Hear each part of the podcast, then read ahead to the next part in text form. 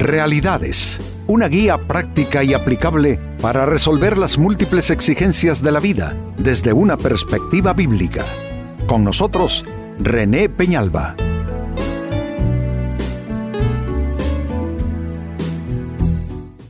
Amigos de Realidades, sean todos bienvenidos. Para esta ocasión nuestro tema, engañado por tu propio orgullo.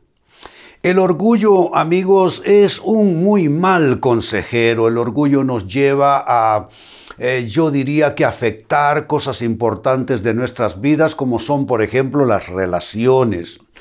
El orgullo puede llevarnos a dar el portazo en una situación donde quizá lo que necesitamos es eh, algunas dosis de humildad y una acción reconciliadora. El orgullo puede eh, eh, incluso confundir nuestro pensamiento, nuestro discernimiento y llevarnos a percibir la vida de una manera totalmente diferente, opuesta a como debe ser. Pues este es nuestro tema para hoy, engañado por tu propio orgullo. Noten, el orgullo claro que puede engañarnos, definitivamente sí. Se lee acerca del orgullo en el libro del profeta Abdías, uno de los profetas menores en la Biblia, capítulo 1, verso 3, dice así, Has sido engañado por tu propio orgullo, porque vives en una fortaleza de piedra y haces tu morada en lo alto de las montañas. ¿Quién puede tocarnos aquí en las remotas alturas? Te preguntas con arrogancia. Noten que se está refiriendo a una persona que con una vida como quien vive en medio de una fortaleza, quien está eh, en una alta montaña, supuestamente en otro nivel, en otra situación de vida, sin los riesgos que corren otros, esa persona se engaña y eso que no es más que bendición de Dios, porque es Dios que nos bendice y nos lleva a estar en una situación así, muy bien, pero esta persona en su engaño en su orgullo, deja de pensar en Dios, no le da gracias a Dios, piensa que es mérito propio, piensa que son sus capacidades, que son sus recursos, que es su experiencia, que son sus carismas, y al final esa arrogancia le lleva a decir, ¿y quién puede tocarme a mí? Preguntándose con arrogancia. Pues aquí el diagnóstico vino de entrada en el texto. Has sido engañado por tu propio orgullo. Nada peor, digo yo, amigos, que vivir engañado. Engañado respecto a quién uno es, engañado respecto a lo que uno realmente puede obtener, sin diferenciar entre la capacidad del ser humano y la capacidad de Dios, es que amigos, en esta vida realmente es muy poco lo que nosotros conseguimos por nuestra mano. La mayoría de eso que llamamos bendiciones viene por causa de Dios, la mano de Dios con nosotros. Entonces esta es una escritura, yo digo lapidaria, de, que, habla Dios con, con disgusto de aquella persona que ha sido engañada por su propio orgullo. Y quiero que no pierdan de vista esa idea, que en el orgullo no necesariamente se cae por maldad. Eh, en el orgullo se puede caer por engaño. Uno puede terminar viendo otra imagen en el espejo uno puede terminar creyendo algo que es una total irrealidad y ficción respecto a sí mismo.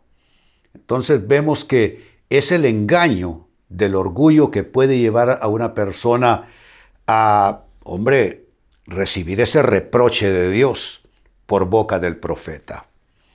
Ahora, si es si, si el orgullo puede ser por engaño, entonces la siguiente pregunta es importante. ¿Cómo eres engañado por tu orgullo.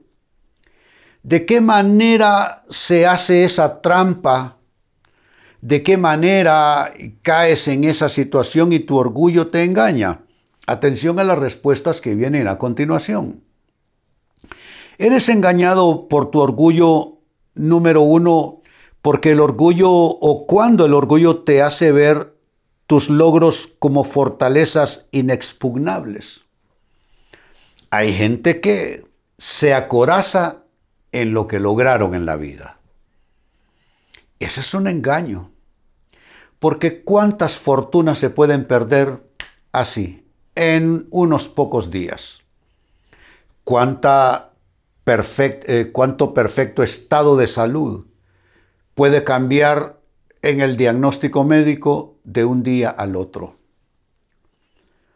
Situaciones de orden profesional, empresa, posiciones políticas. Óigame, eso puede cambiar de una temporada a la otra. Entonces, tu orgullo te engaña porque te hace ver esos logros que ya dije de antemano que son bendición de Dios. Uno dice logros nuestros, pero en realidad son bendiciones de Dios. Dios te hace que subas niveles, Dios te hace que, que logres escalar, Dios te hace que tengas buenos resultados de tus esfuerzos de vida. Y todo eso, amigos, uno debe verlo con humildad y no emborracharse de un orgullo y altivez eh, básicamente en razón de sí mismo, nada más. Pues como decía, el orgullo te hace ver esos logros como fortalezas inexpugnables y no hay fortaleza que no pueda ser destruida. No hay muro, no hay dique, no hay nada que no pueda ser destruido por una tormenta, por un tsunami que el mismo orgullo activa. ¿Quieres tú entrar en una pésima, en una mala temporada? Ponte orgulloso, ponte soberbio, ponte altivo por lo que eres, por lo que tienes, por lo que haces. Si hay algo que atrae las tormentas en la vida, es el orgullo. Y el orgullo te engaña y te hace creer que donde llegaste nadie te puede bajar de ahí. Dios puede hacerlo. Como segunda respuesta, el orgullo te engaña cuando te hace sentir infalible e imbatible. Esto tiene que ver básicamente con capacidades más que logros. Personas que se creen demasiado la historia, el argumento de cuán buenos son, de cuán capaces son, yo no digo que neguemos nuestras capacidades, que neguemos nuestras cualidades, eh, eh, eh, nuestros recursos en distintos niveles, intelectuales, profesionales, académicos, etc. Pero digo que de, de, aceptar y de ver con realidad lo, que, lo que tenemos como capacidades, pero pasar de allí a sentirse infalible e imbatible, eso es completamente otra cosa, eso es irse a un extremo. ¿Qué es ser infalible? Ah, que yo no me equivoco. ¿Cuántas personas tratan a sus congéneres de esa manera, como que si nunca se equivocan? Y esos, por lo general, no reconocen un error, no porque no lo hayan cometido, simplemente no lo reconocen. Y luego el otro concepto, gente que se cree imbatible. Imbatible es que nunca soy derrotado, que solo soy campeón, que siempre soy un vencedor. Nosotros los cristianos nos declaramos por fe vencedores en Cristo Jesús. Y es distinto hablar de ser vencedores en Cristo que hablar de que yo soy imbatible y que yo soy infalible. Por lo general, los que se creen así terminan por el suelo derrotados, eh, lamiéndose sus heridas y recogiendo pedazos. No, no, amigos, el orgullo es mal consejero. Y el orgullo por lo general aflora cuando tenemos alguna discrepancia con alguien o cuando tenemos alguna situación de competir con otros, entonces el orgullo comienza a surgir. Pero les doy un consejo. Lo mejor es hacer del orgullo nuestro siervo y, y, ponerlo en su lugar, rebajarlo al nivel que le corresponde y es mejor hacer de la humildad una gran cualidad que sea lo que va delante de nosotros, que no sea el orgullo eh, eh, eh, lo, que te, lo que te va anunciando, amigo, amiga, sino que sea tu humildad la que se va presentando donde quiera que tú vas, que sea la humildad tu carta de presentación. Ser humilde no es ser débil, ser humilde no es ser tonto, hay que sacarse esas ideas oscuras y que son totalmente antibiblia. Sigo sumando respuestas. También eres engañado por tu orgullo cuando te engaña diciéndote que la adversidad jamás te alcanzará. ¿Cuánto hacen personas incluso cosas absurdas para que la adversidad nunca les alcance? Eh, los que creen en la suerte, los que creen en los astros, los que creen en hierbas, los que creen en objetos, en talismanes, eh, en, objetos para la suerte. Eh, los que creen en que hay que poner ciertos elementos en la casa para que eso atraiga la, la, suerte o quitar ciertas cosas porque para poder repeler la mala suerte. ¿Cuánto caemos en un primitivismo, ¿no es cierto? Tratando de alejar, según nosotros, la mala suerte y la adversidad. Pero amigos, lo cierto es que la vida es un, es un compendio donde hay de todo. En la vida se ríe, en la vida se llora, en la vida se construye, en la vida se destruye. En la vida hay paz, en la vida hay guerra. En la vida hay salud, en la, en la vida hay enfermedad. No hay ni una sola persona, excepto alguien que está mal de la cabeza, que pueda ponerse a creer semejante mentira como que la adversidad jamás le va a alcanzar.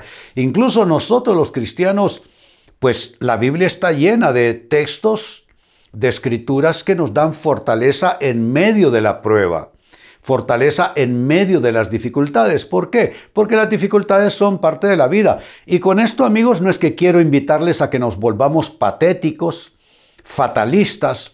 Ah, bueno, entonces si no se puede evitar la enfermedad, si no se puede evitar la adversidad, ¿qué le vamos a hacer? No, no es eso.